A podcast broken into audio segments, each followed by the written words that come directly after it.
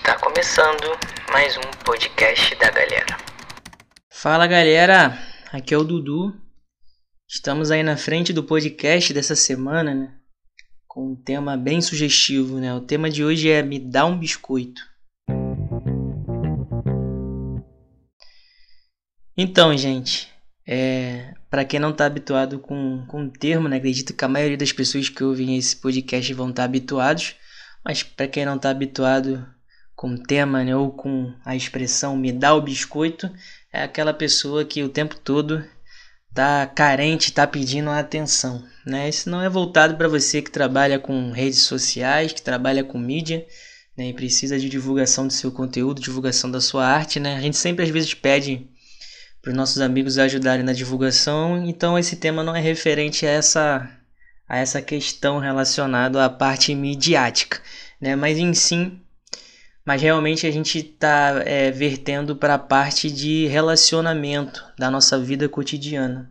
Né? Então, cara, provavelmente ou você é ou você conhece alguém que a todo momento pede a sua atenção.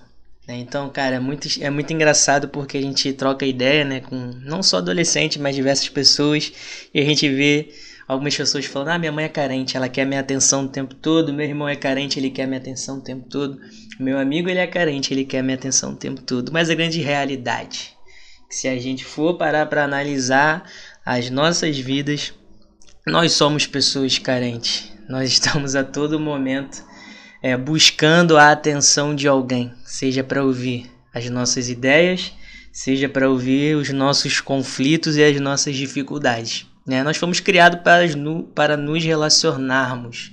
Né? Quase que não sai. Né? Então, nós somos seres habitáveis dentro do conjunto de uma relação. E, cara, é muito importante dentro disso, principalmente, a gente ser constante também nos nossos sentimentos. Né? A gente sempre incentiva é, os adolescentes e todo mundo que a gente troca uma ideia a ser constante no relacionamento com Deus, né? E essa constância de relacionamento vai gerar uma constância, cara, no caráter de Deus. E é nítido quando a gente vê é, uma pessoa que se relaciona com Deus e uma pessoa que não se relaciona com Deus. Eu não estou falando de conflitos, porque todo mundo tem seus conflitos e tem as suas dificuldades. Né? Mas geralmente uma pessoa que investe no relacionamento com Deus, ela não é tão carente, vamos colocar assim. Né? Então, cara, o evangelho ele vai te exigir renúncias o tempo todo, seja de amizades que não te influenciam é, de maneira positiva ou, ou dentro daquilo que a palavra de Deus diz, dentro de sentimentos que vão contra aquilo que a palavra de Deus diz e ou também de atitudes que vão contra aquilo que a palavra de Deus diz. Né? Então o evangelho é um convite para se renunciar e renunciar não é algo bom. Né? Quem gosta de renunciar coisas que nos fazem bem aparentemente ou que de alguma forma é, nos agrada, né, ou agrada a nossa natureza carnal. Então, cara, é muito importante dentro disso a gente colocar como Cristo ser o centro de todas as coisas. Né? Então, lá em Colossenses 1, 17 vai dizer o seguinte: Jesus Cristo é o centro de todas as coisas. Tudo foi criado por meio dele e para ele. Ele é antes de todas as coisas. Nele tudo subsiste. Então, cara, que a nossa vida ela venha refletir essa verdade, né? Que possamos tirar as nossas emoções e os nossos sentimentos do centro da nossa vida, daquilo que rege a nossa vida, cara, e colocar Jesus Cristo e o seu evangelho, a sua palavra como sendo esse instrumento que vai reger a nossa vida.